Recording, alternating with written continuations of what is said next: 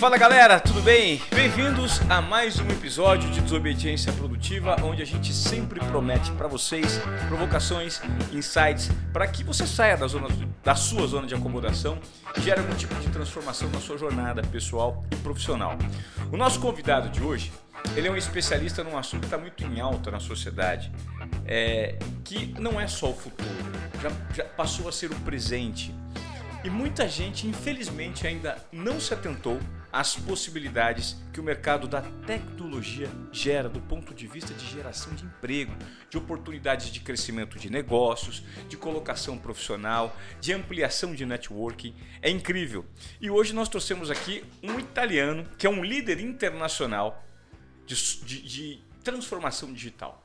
Ele está à frente há 10 anos de uma empresa de software que nada mais, nada menos tem o nome de Adobe. Você provavelmente conhece a Adobe, né?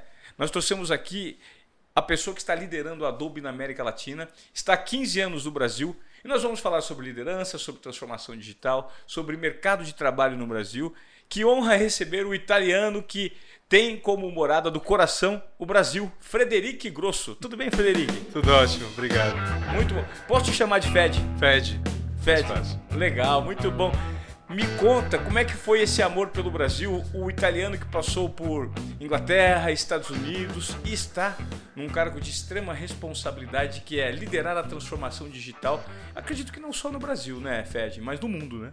Na, no meu caso é América Latina. América Latina. É, e como cheguei no Brasil é muito simples. Eu, um, com oito anos de idade, vi um programa na TV é, naquela época as pessoas não viajavam muito, claramente a minha família não viajava muito. Eu nasci numa cidade pequena do norte da Itália e era um programa sobre o Brasil. E contava né, o que estava acontecendo, as tradições, o carnaval. Tinha acabado de lançar o, o Shopping Eldorado.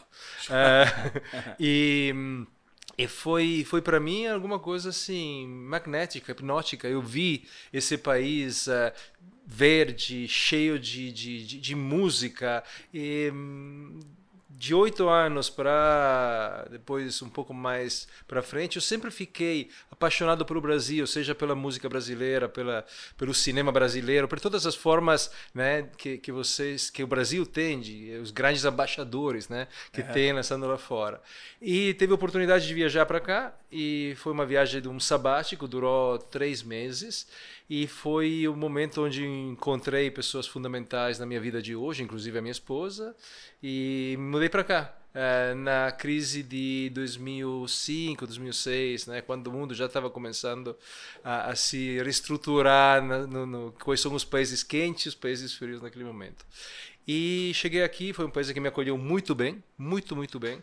É, brasileiros são acolhedores na minha na minha experiência. E como ah. italiano chegar em São Paulo foi foi muito fácil a aterrissagem, muito mais difícil para um italiano como eu se mudar para Londres, por exemplo, uh -huh. que que chegar aqui. É, é. Eu senti uma grande familiaridade com esse país. Ah, temos a é, herdamos isso de certa forma da imigração, né? Correto. Muitos dos italianos contribuíram para essa formação cultural que o brasileiro, que é um país diverso hoje, tem, Correto. né, no meio do seu povo. Me conta como é que está o mercado de trabalho em relação a essa transformação digital. O Brasil está indo bem, está muito aquém do mundo ainda. Qual que é a sua avaliação? Olha, com certeza existem mercados mais maduros uhum. no sentido da escala e da experiência do tempo que eles estão praticando a uh, transformação digital. Mas o, um fato muito bom uh, eh, para o Brasil é que, embora não tenha acompanhado essa curva necessariamente dos últimos 20 anos, teve um momento, uma oportunidade de fazer um pulo né? É, que é quando a gente passou da transformação digital simplesmente num computador a quando nas nossas a gente chegou com com o, um telefone, e smartphones e tudo isso. Então, o usuário brasileiro não necessariamente entrou na transformação digital pela porta do, do laptop, mas claramente Pelo pela porta do, do smartphone. Isso criou uma demanda muito grande e de uma certa forma forçou toda uma cadeia de comercial a, a mudar. Então não é uma antigamente era, eram as empresas que dictavam os canais, né, com que se comunicavam com com os próprios clientes. Com essa questão de ter uma grande migração para um canal digital, as empresas tiveram que se adaptar o mais rapidamente possível essa realidade. Agora, uma observação, vamos dizer, antropológica minha, como italiano que olha o Brasil, é o usuário brasileiro é um usuário extremamente curioso com tecnologia tem uma facilidade de se adaptar, de pegar, brincar, desmontar, montar, usar, que é única ao mundo. Então, isso eu venho vendo há muito tempo, mas claramente vem acelerando. Não acaso plataformas como YouTube e outras plataformas de mídias sociais têm no Brasil populações enormes. E tem caso de sucesso, de êxito, você representa essa população uh, muito bem. Então, acho que nesse sentido, quando você olha a demanda né, de conteúdo, a demanda de serviços, a demanda de produtos digitais, o Brasil tem uma altíssima demanda. E isso acaba impactando toda a cadeia. Isso acaba impactando as, as grandes empresas que precisam se transformar digitalmente uhum. e vem fazendo isso há muito tempo com casos extremamente de, de sucesso e tem novos players em todos os setores, que seja financeiro, as telecomunicações, o retail, você vê esse. Então, resumindo, eu diria, Ivan, é um momento uh, muito interessante pelo, pelo mercado de trabalho em relação à tecnologia, também porque não é um mercado de trabalho só para tecnólogos. O mercado de tecnologia costumava ser o reino dos engenheiros. Daqueles que têm um conhecimento muito aprofundado. Correto. É o programador, aquele que tem um conhecimento quase esotérico não, tá. de algo que hoje, por ser tão abrangente, para fazer parte do tecido né, da, da, da, sociedade, é, mais ou menos em todas as áreas de atuação, você encontra uma forma de entrar, que seja no marketing, que seja nas áreas de negócios e também em vários setores industriais. Então, não é simplesmente, ah, para você trabalhar em tecnologia, precisa trabalhar numa Big Tech, precisa entrar na IBM. Tá. Você pode dizer, eu gosto, por exemplo, de mídia, né, como estamos aqui. É, esse, esse é um produto totalmente digital certo? Então é, é, é, um, é um, tinha uma fase de, matura, de maturidade, eu acho que é, é super interessante.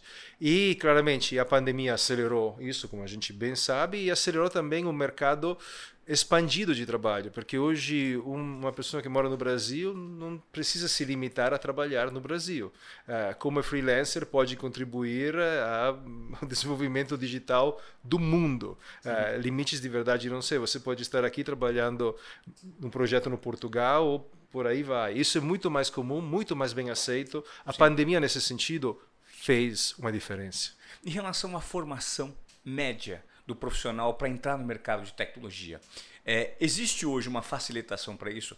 Ou seja, o acesso à informação para a formação de novos profissionais está facilitado, Frederico? Está facilitado. Um, claramente não é simplesmente um dos, não existe só um caminho para entrar no mundo de tecnologia, né? não é simples, vai para a universidade, estuda engenharia, entra lá. Tem vários caminhos, várias formas de entrar, mas continua tendo uma uma demanda mais alta do que talento disponível. Então isso isso a gente existe uma escassez uh, de mão de obra uh, no mundo tecnológico de transformação em geral. E a gente tem, uma, a gente tem uma, uma, um número tão grande de perfis de jovens hoje procurando uma oportunidade. Correto. O que, que você acredita que seria, a, a, de repente, parte da solução para ajudar? Porque eu, o, o, que eu, o que nós recebemos hoje, por exemplo, só usando os nossos canais, a quantidade de pessoas, de jovens, pedindo uma oportunidade para trabalhar. Claro. E como você mesmo disse, existe uma escassez muito grande do segmento da tecnologia com o mínimo para as pessoas trabalharem. Ainda falta um nível de conscientização, de educação dessa mão de obra do Brasil? Eu acho que existe um pouco um, um, uma separação uh, e alguns mitos que deveriam ser o que a gente está tentando, com o mercado em geral, de, de, destruir. Um, a gente acabou de falar, você não precisa ser um tecnólogo para trabalhar em tecnologia. Dois, uh, não existem só cinco empresas no Brasil onde você pode trabalhar com isso. Existem várias. Três, não é necessariamente um alto nível de educação que é a única forma de acessar.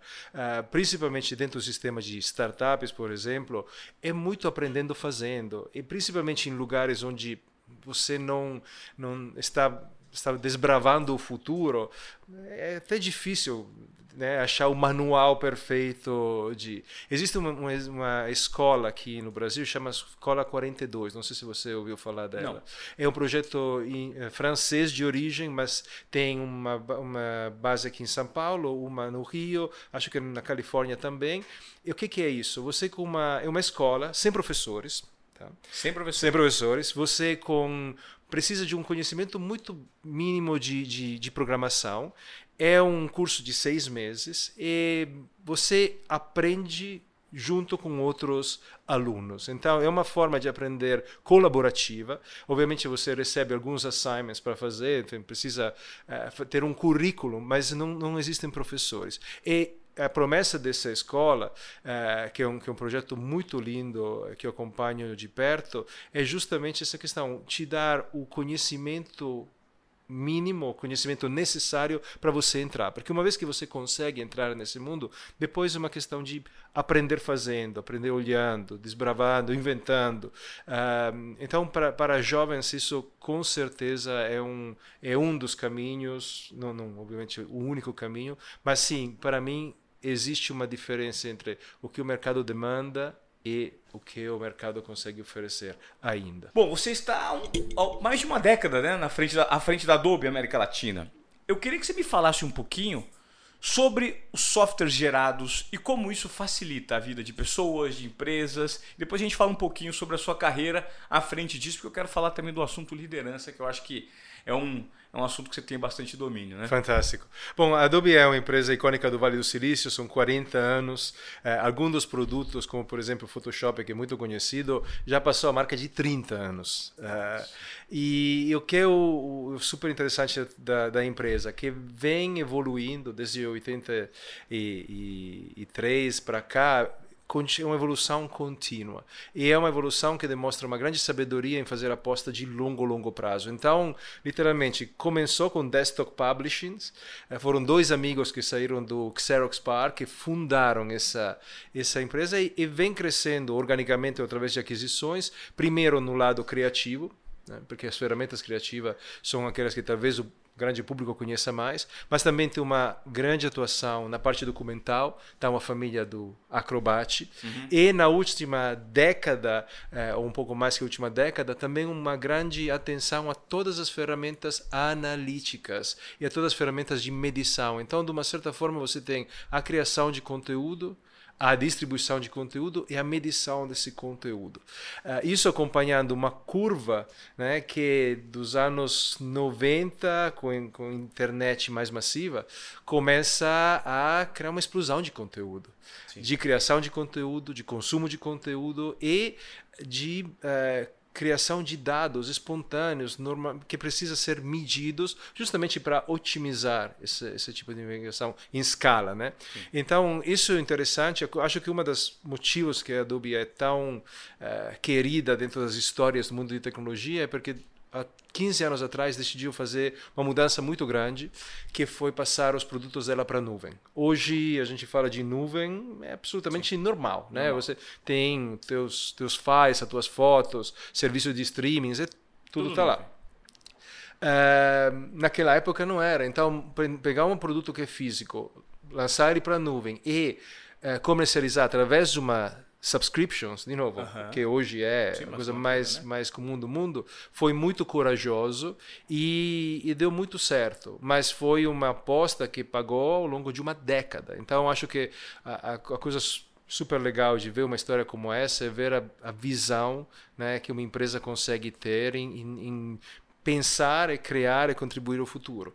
Isso talvez contra o senso comum contra algumas vezes pessoas que eram muito críticas. Quando o Photoshop foi lançado foi foi criticado muito porque era aquela ideia de agora a tecnologia vai destruir a criatividade humana uhum. não e, e, hoje em dia se você olha é um dos pincéis digitais mais usados do mundo isso dentro da família do Acrobat. Então é uma história muito bonita como a cultura de empresa que é que é sensacional.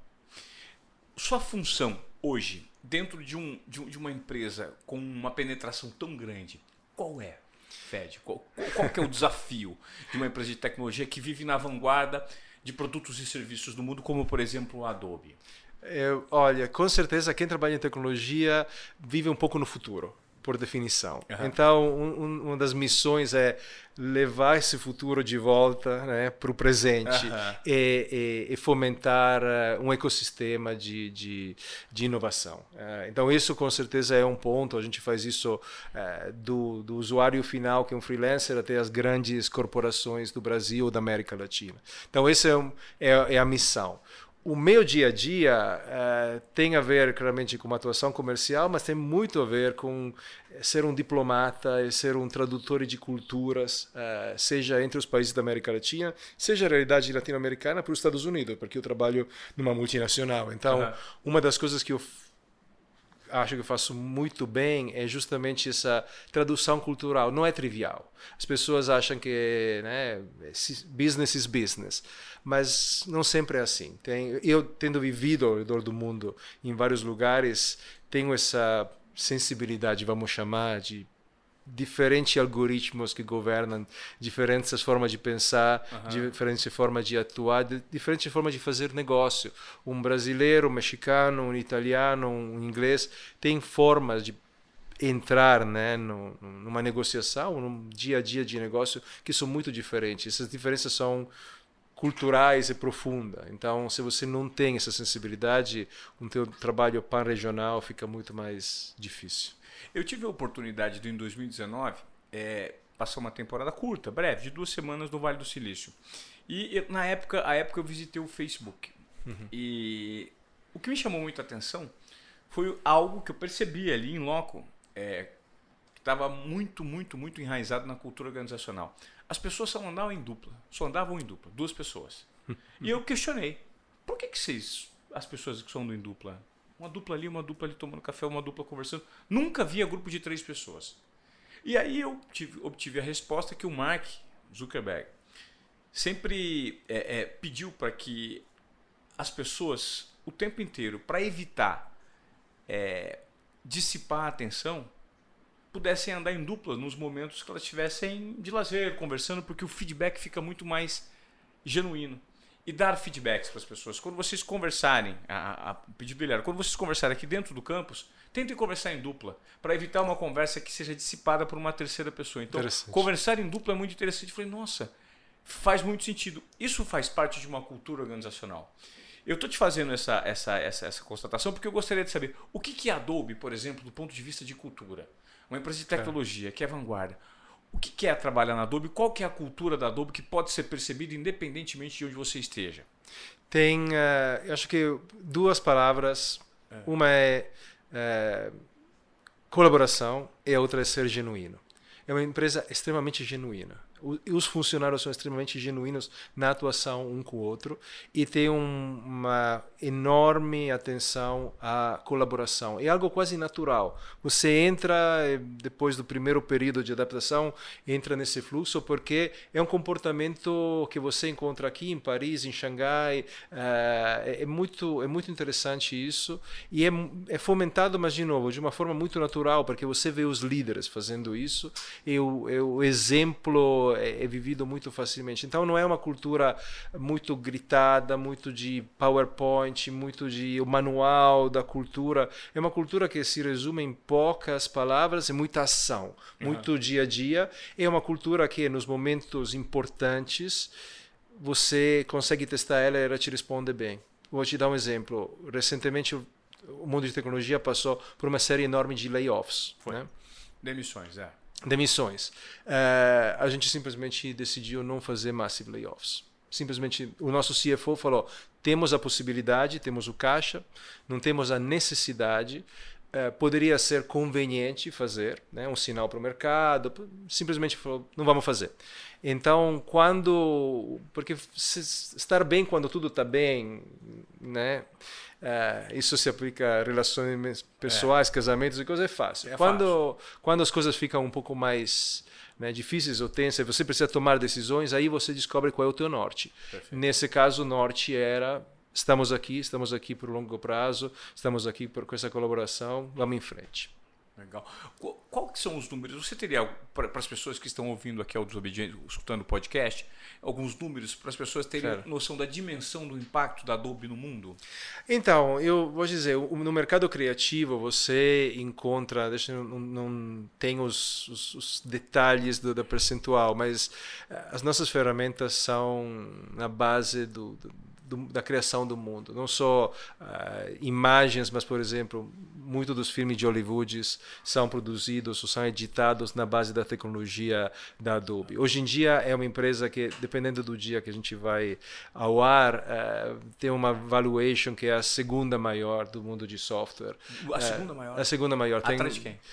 A, a, grande de software é Microsoft, Sim. que se destaca com, com uh, performance trilionárias. Uhum. Uh, e a segunda ou terceira, dependendo do, de novo, do dia do mercado, costumamos ser nós. Isso para uma empresa de 40 anos significa ter tido a capacidade de se reinventar constantemente e agora olhar para o futuro, porque hoje claramente temos a inteligência artificial chegou uh, enfim, muito, muito, de uma forma muito silenciosa por muito tempo e agora, nos últimos seis meses, oito meses, uh, teve essa, essa presença, esse palco. É, não é algo novo, é dos anos 50 que o ser humano tenta entender é, como reproduzir algumas funções do nosso cérebro através de tecnologia.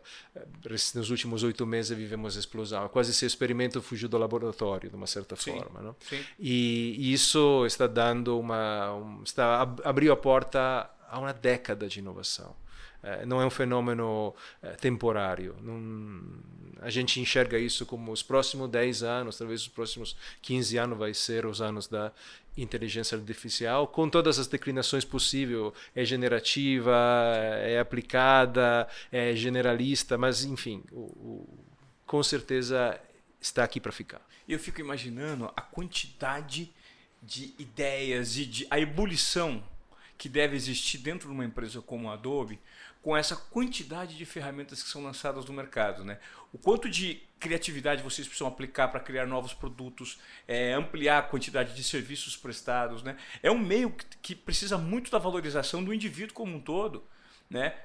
Para tom, tomada de decisão, é o empoderamento dos colaboradores mesmo, né? Correto. E, e não só dos colaboradores, como dos, dos clientes, do, do ecossistema. A questão de ter um produto em nuvem te permite um feedback muito rápido. Você sabe que a gente pode ficar o tempo todo no nosso laboratório pensando o que fazer. A experiência nos ensina que o, qualquer inovação é só boa tanto quanto consegue encontrar nos usuários uma forma deles abraçar.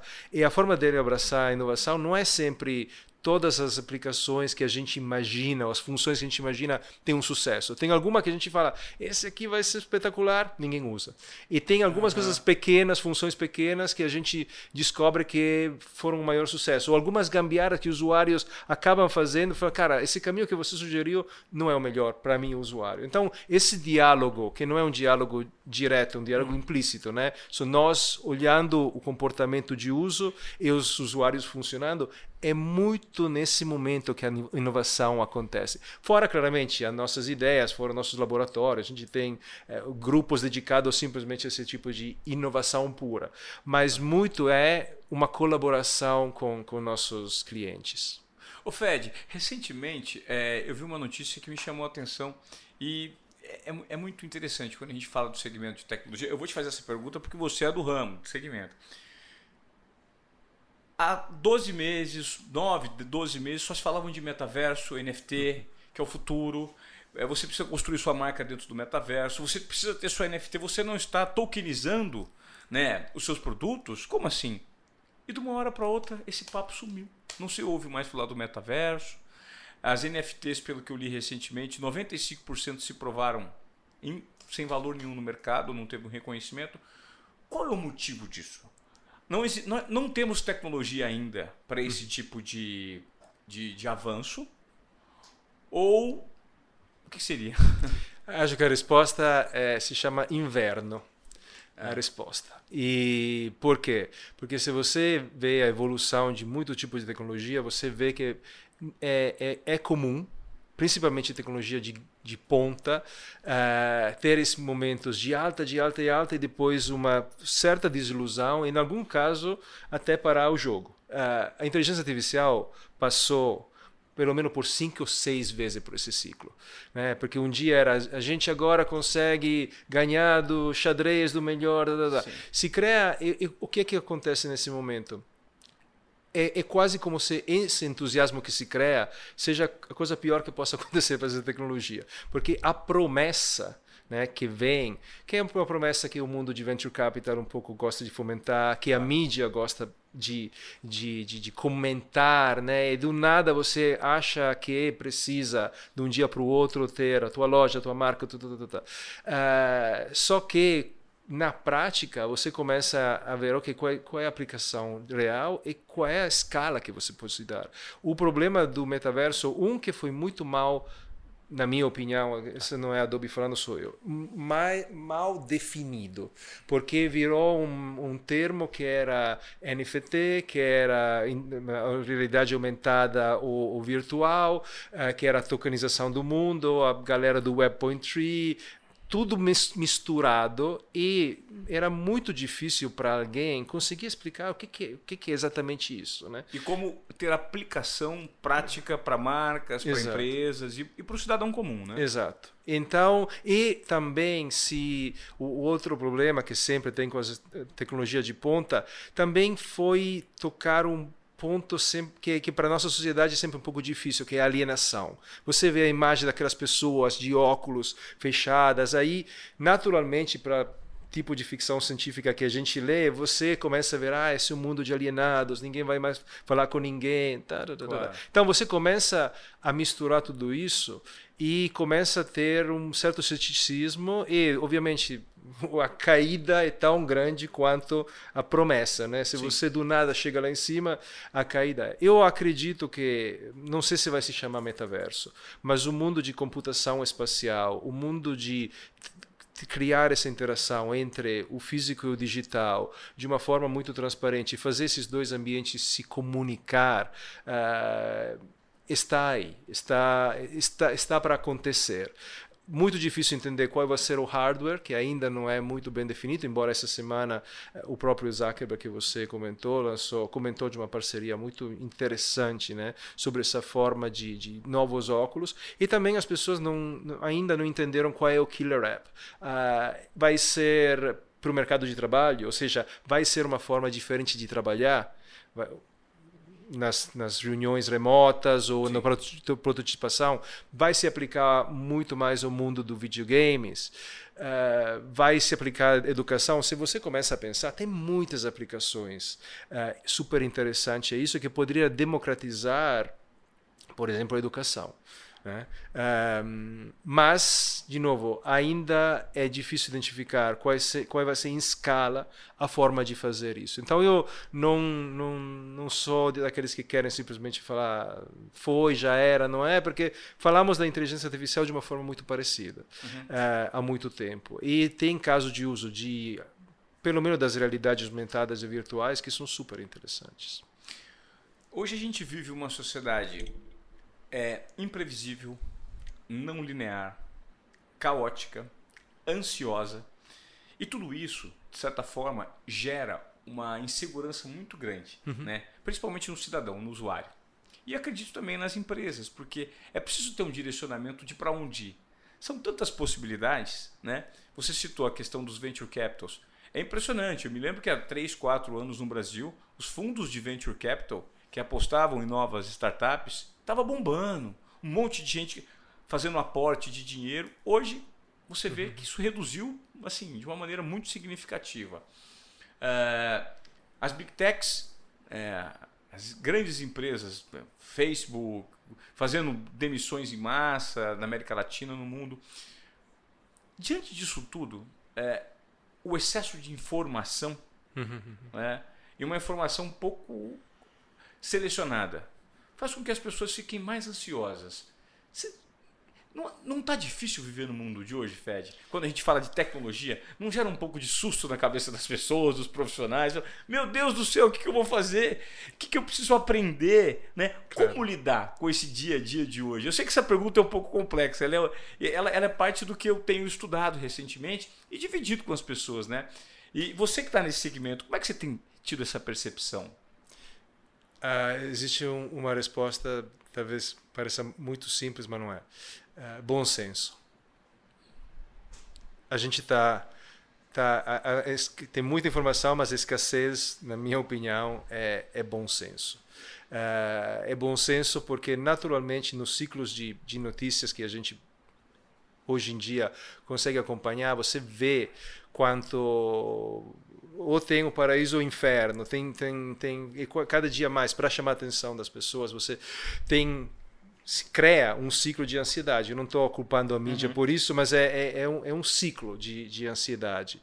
E no final das contas, quando você vê os grandes movimentos que estão acontecendo, que vão acontecer, não são diferentes do movimento do passado, no sentido, o ser humano é muito, muito uh, bom a subestimar o curto prazo e, e, também é muito bom a não entender as implicações de longo prazo. longo prazo. Então, eu acho que em vez é imediatista, de... né? Ele gosta de resultado imediato. Sim. E, e também de, de, medir o impacto positivo ou negativo no curto prazo. Tipo, agora o trabalho vai acabar porque é inteligência artificial. Agora o metaverso vai deixar todo mundo alienado.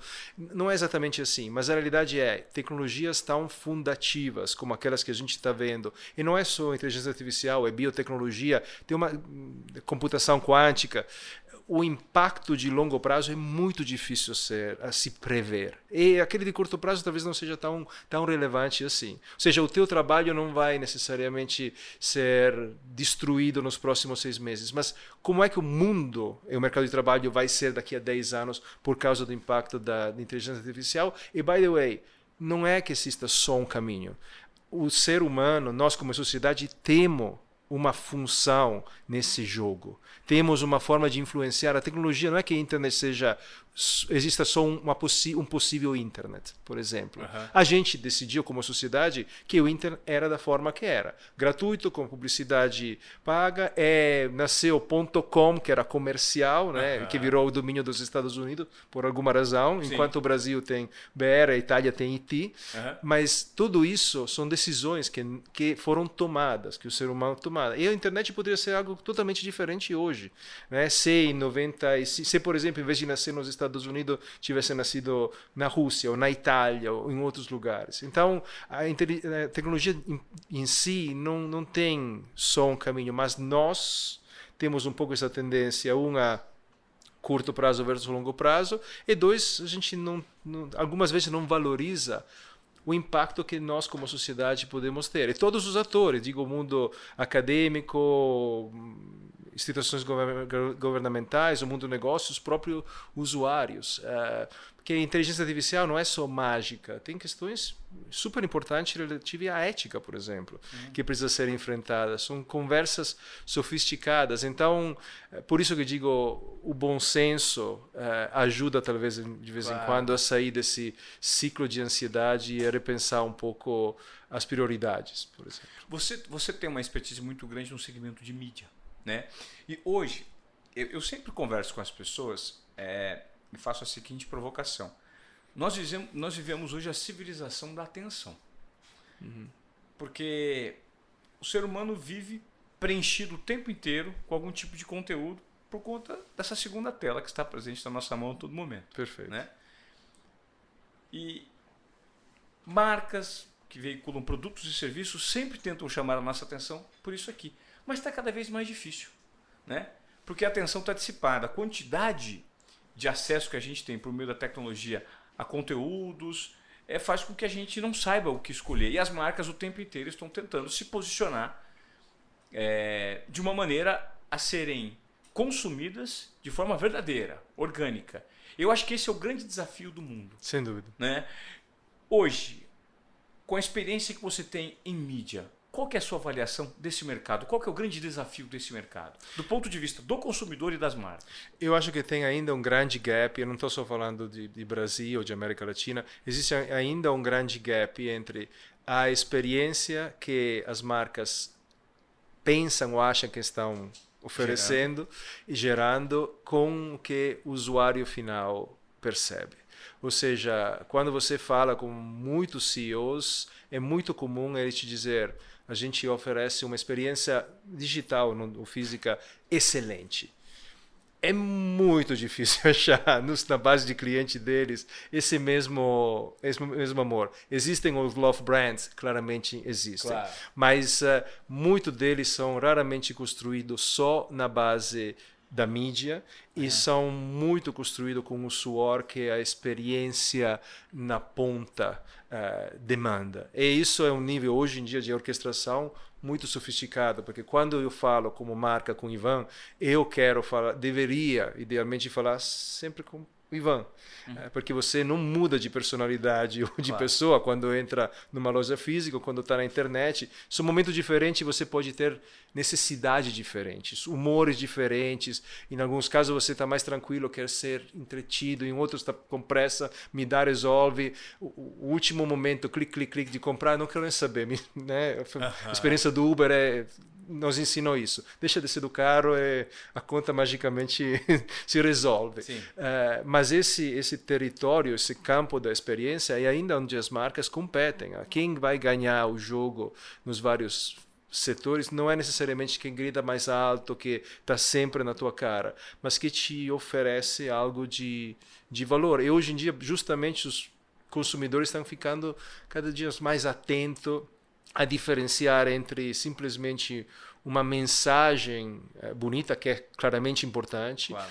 Eh, com uma experiência e com uma certa genuinidade de propósito que as empresas trazem para o mercado. E, e, esse é um dos seus desafios? A gente ajuda as empresas a fazer isso. Vocês ajudam as empresas a fazer, a fazer isso. isso. E a Adobe tem um, um, diferencial que é, é uma love brand. Uh, Eu vi eventos onde alguns dos nossos clientes choram ao ver o fundador do Photoshop se apresentando ou coisa dessa. Então tem uma tem um apelo diferente porque a gente em, por muitos casos vende inovação e os pincéis que você usa para trabalhar.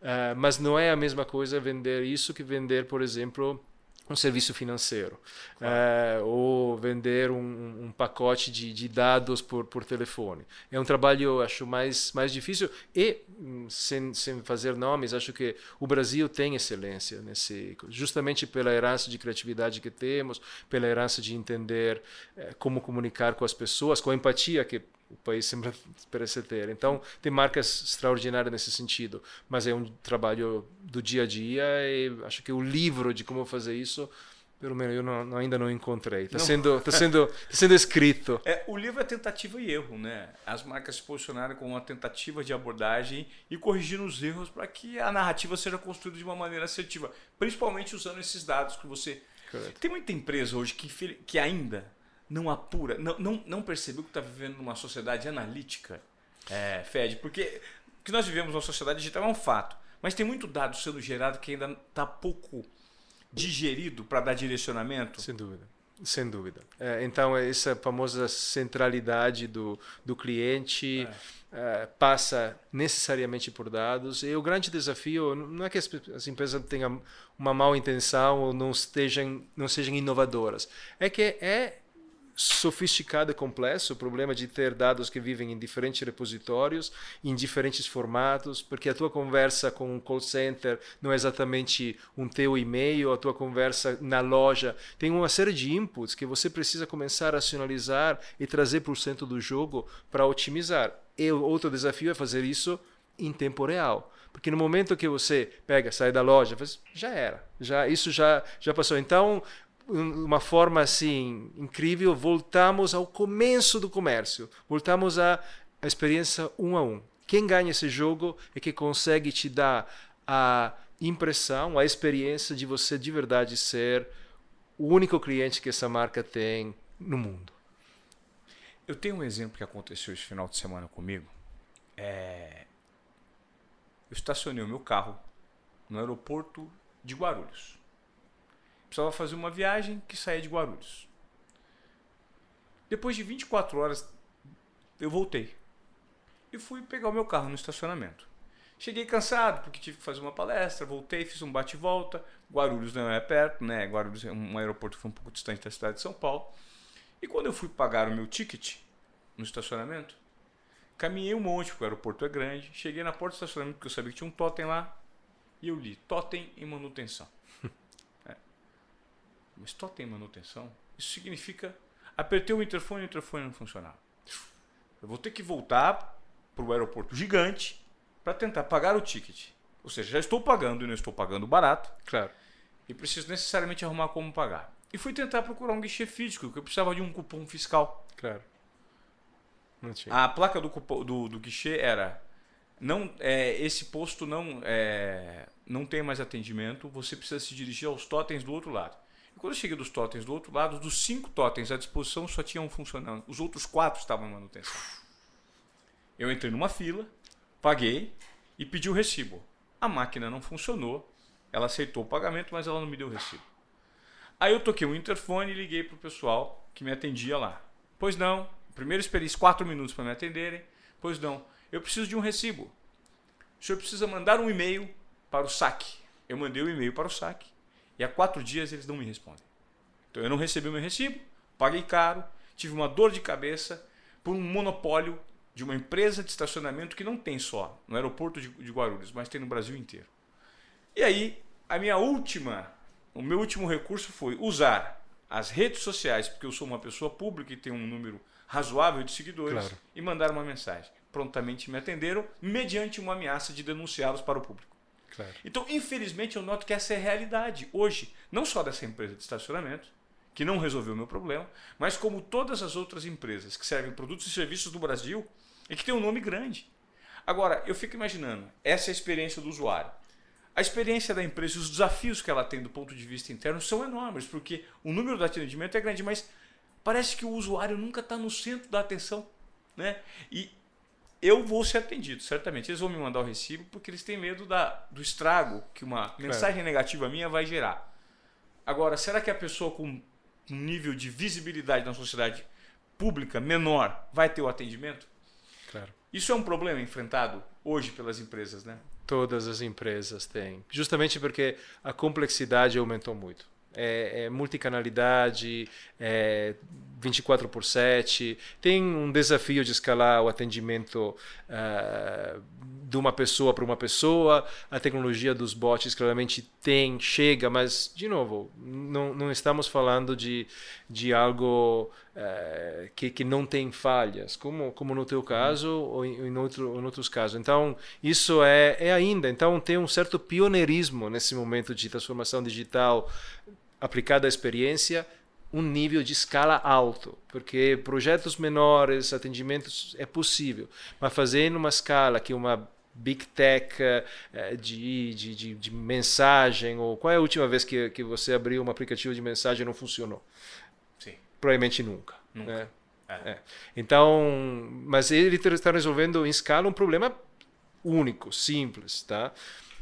Começa a ter diferentes produtos como um banco tem, começa a ter todas as questões não só de privacidade, mas também de segurança no meio de tudo isso. Você começa a entrar num, num nível de sofisticação que não é trivial. Então, então eu tenho uma certa empatia porque eu vejo que genuinamente as empresas querem fazer. Não é mais aquela questão, ah, tecnologia não interessa mais, internet, todo mundo sabe. Uhum. Todo mundo sabe, ou se não sabe, não, não, não deveria estar, ou não vai estar lá no, no, no, na liderança por muito tempo. Uhum. Isso não tem dúvida. Mas uma vez que você tem essa realização, vamos fazer bonito, ok. O que significa? É complexo. É complexo. Do ponto de vista de liderança, isso exige uma liderança é, muito empática, né? É, muito inclusiva. Eu queria que você me falasse um pouquinho dos requisitos necessários hoje para você liderar, Fed, e liderar bem. Perfeito. Né? Dando voz à diversidade, Perfeito. ouvindo é, pontos de vistas divergentes dentro de uma corporação. Eu acredito que muito do seu papel hoje em dia, né? Sem dúvida, sem dúvida. E você já mencionou duas palavras uh, que são fundamentais, uh, com certeza a empatia, com certeza uh, a inclusão. Existe um, antes da empatia, antes de você conseguir exercer empatia, você precisa se conhecer, exercer uma certa empatia com você mesmo. Uhum. quem não sabe exercer empatia com si mesmo, dificilmente consegue fazer isso com, com o outro. Então, o líder de hoje tem um desafio em se conhecer. E não é só o conhecimento técnico, porque era uma vez que o melhor líder era aquele que conhecia mais que todo mundo.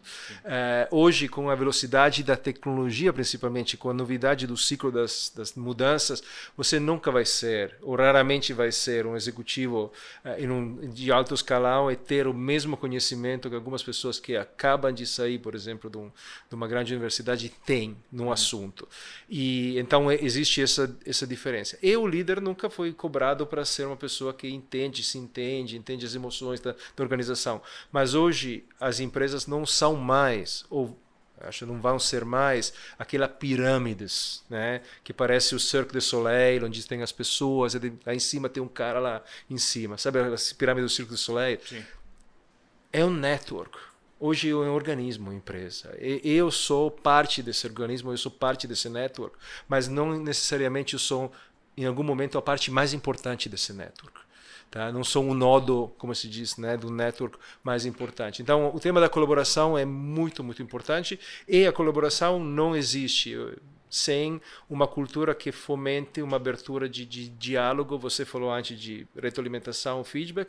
Sem, sem feedback, esquece. Não, não, você vira um líder solitário, um líder onde as pessoas não, não têm a vontade de falar o que eles pensam. E, e, um líder solitário hoje é um líder perdido. Assim como um político solitário, um político perdido, assim como um, um professor universitário solitário, não, você não pode se isolar, não pode fechar, ah, não pode criar um sistema né, onde as pessoas têm medo de. Eh, te falar. E, e, e, a cultura de feedback é algo que você precisa fomentar, é um músculo, é algo que você fomenta no dia a dia. Porque não é aquela questão, vamos fazer no final do ano uma grande revisão, onde a gente discute tudo o que aconteceu. Não. Cultura de feedback é sair de uma reunião e falar, cara, aquilo aí eu acho que a gente poderia ter feito diferente. Esse é um feedback. Tá? E cultura de feedback é um gestor pedir para as pessoas que lidera, me diga três coisas que eu poderia fazer diferente, ou que eu poderia fazer melhor. Ou, né? E, e, quando você cria esse hábito, mas deve ser uma coisa de hábito, não pode ser uma vez por ano, não pode ser o, o, o presidente foi no cursinho lá de coisa, voltou tudo cheio de feedback, agora gente, me passem os feedback. Não é, não é assim que funciona. É, é, é criar um ambiente seguro onde as pessoas falam, cara, posso ir para o FED e falar, discordo, não é assim, olha que isso está errado. E a gente fala, ok, vamos discutir, vamos. Então, quanto mais você fomenta isso, quanto mais você tem uma cultura de inovação, é uma cultura uh, contemporânea, vamos dizer. Eu li recentemente uma pesquisa, é, eu não me lembro a fonte, foi de uma empresa de software, de um aplicativo de recursos humanos, uhum. eu não me lembro o nome agora, mas a pesquisa apontava que 65% das pessoas não se sentem felizes nos postos de trabalho. Né? E parte da reclamação está relacionada à ausência de feedbacks. Uhum. Elas não recebem feedback. As pessoas. E o ser humano precisa né, ver resultado. Quando você vai para a academia levantar um, um, um peso para você ficar com o músculo maior, se você não tiver feedback do espelho, depois de um certo tempo, você desiste. Perfeito. Né? E infelizmente não existe feedback nas empresas. As pessoas estão carentes desse feedback, né, né Fed? E, e, e vai muito no que, você, no que você falou. Hoje, dentro do seu segmento, da sua área de atuação, você fomenta no dia a dia esse tipo de cultura? A gente, a gente tem conversas muito, muito abertas. Todo é. mundo sabe que se pode falar de tudo uh, e que uma reunião comigo, raramente uma reunião muito diretiva, é muito uma reunião de, de brainstorming. Então, uhum. uh, algumas vezes tem um, o meu colaborador que fala, Fed, mas você já sabe para onde você queria chegar, porque a gente, eu acho que essa participação, essa capacidade que as pessoas tenham uma voz, um é muito bom porque eu não sou o dono da verdade, ponto. Nessa velocidade que a gente atua, se você é um líder que sabe tudo, conhece tudo, já tem todas as respostas, você algum, tem uma certa alienação na sua atuação, fora que você é um gênio, é ok. Uhum. Mas não é o meu caso. Eu preciso da inteligência coletiva para uhum. ir para frente. Então, esse, eu acho que é um ambiente prazeroso de trabalhar, onde a gente é, consegue baixar um pouco aquela, aquela tensão, onde a gente consegue baixar um pouco a politicagem algumas vezes, e onde, às vezes, onde as pessoas veem que tem um futuro para elas, né? Porque hoje em dia, simplesmente ter alguém que te manda para cá e para lá, faz isso, faz aquilo, pode ser, pode ser interessante em algum estágio da tua carreira, em alguns momentos de, de, empresa. Tem momentos muito difíceis onde alguém precisa tomar decisões e assertivas, algumas vezes decisões rápidas, tá? Uhum. Mas em geral, acho que a possibilidade de criar um ambiente onde as pessoas se sentem que estão participando, que tem uma voz, parece tão banal, tão tão básico, mas de novo, voltando àquela palavra bom senso. Uhum. É assim que as pessoas uh, se sentem participando, não é postando lá na, no LinkedIn, agora vamos mudar o mundo. Não. Onde é que eu estou nessa pegada? Onde é que eu estou nesse vamos mudar o mundo? Como é que é o meu pedaço de mudar o mundo? Né? Hum. É, porque se não tem isso, se não tem feedback, se não tem crescimento, então é só salário. E salário, tem um salário aqui, tem um salário lá, tem um salário claro. lá. A diferenciação é, né, é seis para meia dúzia, acho que é a expressão brasileira. Então, é um pouco por aí. Feedback é, é, é, é oxigênio da, da inovação, é de uma liderança moderna. Você, você é um dos líderes de uma empresa de criatividade que tem é, um posicionamento muito apaixonado pelo mercado, pela transformação que vocês geram. Né? É uma transformação muito verdadeira, muito genuína e há muito tempo. Hoje, que acredito que é o grande desafio é como implementar essa transformação para os clientes de vocês. Claro. Né? E com o mindset de gestores que às vezes não se enquadram muito. Claro. Né? Que às vezes tem dificuldade. Qual que é a percepção que você tem das dificuldades de mindset de alguns clientes que vocês têm para se adaptar no mercado a esse novo momento, como você estava dizendo, empatia, é, escutativa. Tem muito gestor ainda rígido e duro no mercado, Fred? Eu acho que existem, existe todo tipo de gestor. Eu acho que a gente vem há 10 anos, pelo menos, já se, se alimentando através de blog, através de livros, através de podcast. O mercado em geral já entendeu a pegada né, famosa, ah, é a Kodak contra o Instagram, é distribuição. Eu acho que, que essa, essa ficha de verdade caiu. Uh, o que talvez algumas vezes seja difícil implementar no dia a dia é aquela atitude de, de, de, curiosidade. Acho que é uma palavra que falta muito. E é uma palavra que quando você fala, fala com grandes uh, uh, inovadores aqui, lá fora, essa palavra curiosidade sempre, sempre está muito presente. Então, uma empresa que não é curiosa, uma liderança que não é curiosa, uma liderança que não explora, que pode ser curiosidade pelo que está acontecendo no mundo ou curiosidade pelos dados. Pode ser uma forma diferente de interrogar os dados em vez de simplesmente, ok, agora organizamos dados, vamos ver o que, que acontece. Uh, então acho que isso, isso talvez seja uma das, das coisas que algumas vezes faltam. Mas não vamos esquecer, existe um, uma, uma geração entrando no mercado de trabalho que já vem com esse chip. Uh, eu acho que um dos desafios talvez seja que hoje tem seis gerações trabalhando. Então, como gestor, como é que você consegue criar um ambiente produtivo, uh, de uma certa desobediência em algum caso, homenageando Sim. o teu... Mas como é que você consegue fazer isso e fazer isso funcionar? Uh, não, não é trivial. Não é trivial uh, porque, em alguns casos, você tem enorme experiência e neto. Do outro lado, tem uma, uma, uma galera que chega com uma criatividade extraordinária. E as duas coisas às vezes são, são misturadas. Eu não estou tentando fazer um estereótipo versus uh, uma área ou outra, mas a, a, convivência dessas seis gerações no mesmo ambiente de trabalho uh, é algo que para um gestor moderno não é não é trivial. Levando em conta, eh, Fed, toda essa experiência que você tem, né, passando por vários países, a experiência cultural, essa experiência dentro do mundo corporativo, lidando com líderes, atendendo grandes, grandes clientes na América Latina. Para onde você acredita né, que esse mundo vai com essa nova geração? Assim, eu sei que é uma pergunta bem genérica, né? Eu queria saber um pouco do seu ponto de vista. Você é otimista em relação a todas essas possibilidades tecnológicas, em relação ao amadurecimento humano, relacionado a esse uso dessas tecnologias? Para onde você acha que o mundo está caminhando? Eu, eu sou, por definição, otimista em relação à tecnologia, sem perder, de novo, o, o bom senso. Eu acho que o que vai ser um dos grandes desafios é estamos vivendo num mundo hiper tecnologizado em termos de gadgets e de aplicativos.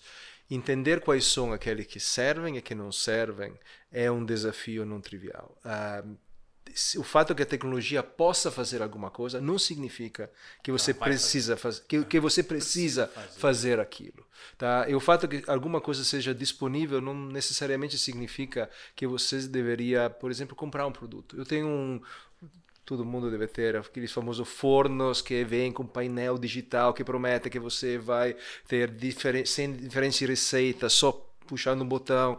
A realidade é, muitas vezes o forno é quente demais, esse painel vive pifando. E no final das contas, o que você, você faz? Usa duas receitas. Quando eu tinha um forno mais simples, tinha quatro funcionalidades e usava as quatro. Agora, com o meu, então, uh, o, o, o, excesso de tecnologia, por ser tecnologia, funciona se você é um geek como eu. Eu tenho um anel aqui que mede o meu sono, mede isso, mede aquilo. Mas é totalmente dentro da sua caixinha de curiosidade e experimentação. Para a nossa sociedade em geral, acho que usar o bom senso, dizer vamos incorporar essa tecnologia que de verdade fazem uma diferença, que de verdade agilizam o nosso mundo, fazem a coisa mais, uh, mais funcionar melhor, trazer mais eficiência, principalmente em um país grande como o Brasil.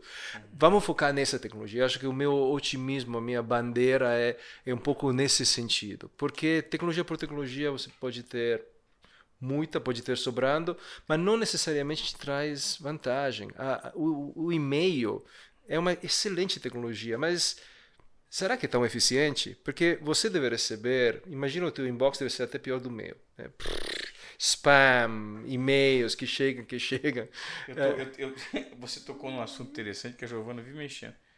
É aqui eu tenho uma caixa 8.500, na outra 3.400 Onde é que está a eficiência nisso? Né? É. Onde é que está? É barato, segue de graça, tá, tá, tudo bem, mas é. onde é que está? Então, de vez em quando, trazer para o jogo de tecnologia não tecnólogos, mas filósofos. Eu gosto de escutar pessoas que têm sociólogos, antropólogos. Eu gosto de escutar pessoas uh, com, com uma visão diferente. O, o assunto de tecnologia é importante demais para ser deixados aos tecnólogos. Assim como o marketing é importante demais para ser deixado simplesmente ao mundo do marketing. Estamos falando de grandes uh, fenômenos que precisam hoje de uma colaboração diferente. Você hoje não constrói um carro autônomo só com engenheiros.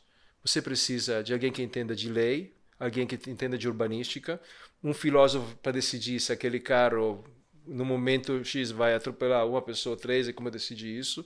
Bah, bah, tá? É, então, eu acho que o, o assunto de tecnologia, para mim, precisa sair do domínio específico e começar a ser algo que a gente, a gente dá conta que tecnologia é o mundo software é o mundo. É parte da, como as nossas estradas, como nossas praças, é parte do, do que nós somos e, e, precisamos ter vários inputs. Então, a minha visão positiva é quanto mais intelectuais, filósofos e outras funções entram no jogo e começam a decidir o que, que é, é ética. O que significa ética? Inteligência artificial, vou te dar um exemplo, se me permite, muito rápido. Claro. Um, a gente está aplicando inteligência artificial à criação de imagem. Né? Você dá um prompt de texto, cria uma imagem. Qual é o, qual é o aplicativo? Se chama Firefly. Firefly? Firefly. Tá. Firefly. É, é como se é um chat GPT de imagens. De imagens, tá. exatamente. Aí, não é o único, você tem vários, tem aqueles que fazem, tem uma, você consegue criar a imagem do Biden que vai de motocicleta. Tá. No nosso, o que a gente decidiu desde o começo é só as imagens autorizadas a ser usadas dentro de um acervo vão ser a gente vai aplicar essa tecnologia. Por quê? Porque se simplesmente eu pego a inteligência artificial e jogo solta em qualquer tipo de imagem, qualquer tipo de repositório, aí começo a entrar numa área muito cinzenta de onde é o direito autoral? Você criou uma imagem, alguém pega essa imagem, manipula um pouquinho com a inteligência artificial, fala, essa aqui é minha. E aí? E aí? Onde, enfim, então, de novo, não é porque a tecnologia pode fazer alguma coisa que você precisa, ou pode, ou deveria fazer aquela coisa. Então, o, até a inteligência artificial, é, a gente tem um certo vamos dizer, controle, né? Não, não é, não é, não é assim solta, não é selvagem, não é um vírus que escapa e vai. Temos forma de canalizá-la de uma forma por exemplo, ética. Então, na nossa, nesse Firefly, ou você faz o upload da tua própria imagem, certificando com a tua própria imagem, ou usa a imagem de um acervo onde os criadores falaram: eu estou confortável a essa imagem ser licenciada e usada e manipulada, porque não todo uh, artista, não todo gráfico quer que você vai lá e fale, ah, então bota uma estrela aqui, um porquinho aqui. Por quê? Então, enfim, são, são nuances, mas é isso que significa fazer tecnologia e, e, e criar o futuro. Em decisões que não parecem grandes, mas são éticas e são fundamentais. É, eu estou participando de um curso de graduação na Escola de Negócios São Paulo, que é o SER, e que o Alexandre Fialli, que é o idealizador desse curso, ele cunhou uma nomenclatura que ele acredita que o CEO do futuro, do presente na verdade, ele vai deixar de ser o, o Chief, Chief Executive Officer para ser o Curator of Engineering Officer. É um Perfeito. curador Perfeito. de segmentos da sociedade que vão de fato é, trazer assuntos relevantes para as corporações que não sejam só daquele nicho específico, né? Perfeito. Aquele nicho de execução, execução, execução. A gente está vivendo um momento de transformação de uma pós-modernidade. Perfeito. Né? E essa pós-modernidade, cadê o subjetivo de cada um? A Perfeito. gente valoriza muito as aplicações práticas de tudo, né, Perfeito. Fed? E o Perfeito. subjetivo fica esquecido. Muito bom. Né? Muito bom. Existe alguma hum. pergunta que eu fiz para você que, que eu não fiz para você que você gostaria de ter falado de algum segmento? Um, você não fez, mas eu posso responder. Claro. Uh, há uma algo que para mim é muito sempre muito querido, que é o tendo viajado e vivido em vários lugares do mundo, eu tenho um insight que se aplica muito bem a quem quer aprender idiomas. Uhum. E por sinal, falando de empregabilidade, se existe um gap no mercado brasileiro, na minha opinião, é essa dificuldade das pessoas falar o inglês ok? Ah. Ou uma segunda, uma segunda língua. Uh, isso de, de, verdade é um diferenciador que põe, por exemplo, um país como a Argentina ou México uh, na frente da gente frente nesse sentido. Tá? É, é, isso é uma realidade. Quando as pessoas me falam, tudo bem, mas como é que eu faço aprender idiomas? Tem várias formas de fazer. Claro, os cursos são muito importantes. Uh, Para mim, duas coisas. Um é quem tem ouvido musical, escute muita música. Porque no final das contas não é só como é que você pensa, mas também como é que você exprime o que você está pensando. Claro. É um sotaque que vai um pouco mais para o inglês natural, é claro. o inglês americano, britânico é bom. E outra coisa é assista comédia. Assista muita comédia. Assista comédia, idealmente stand-up. Porque o que eu, enfim, descobri é no mundo as pessoas choram e se assustam sempre pelas mesmas coisas. O, o, sentimento de terror que você tem, por exemplo, um filme de terror assusta da mesma forma o mundo inteiro. Agora, as pessoas riem por motivos muito diferentes. E cada país, até dentro de um país, cada região tem um humor? Eu estava com, com alguns amigos curitibanos outro dia, eles estavam me explicando, eu tenho absoluta ignorância dessas nuances, estava me explicando um pouco com, qual é a diferença entre um, um humor carioca e um humor uh, paulista. paulista. ou curitibano.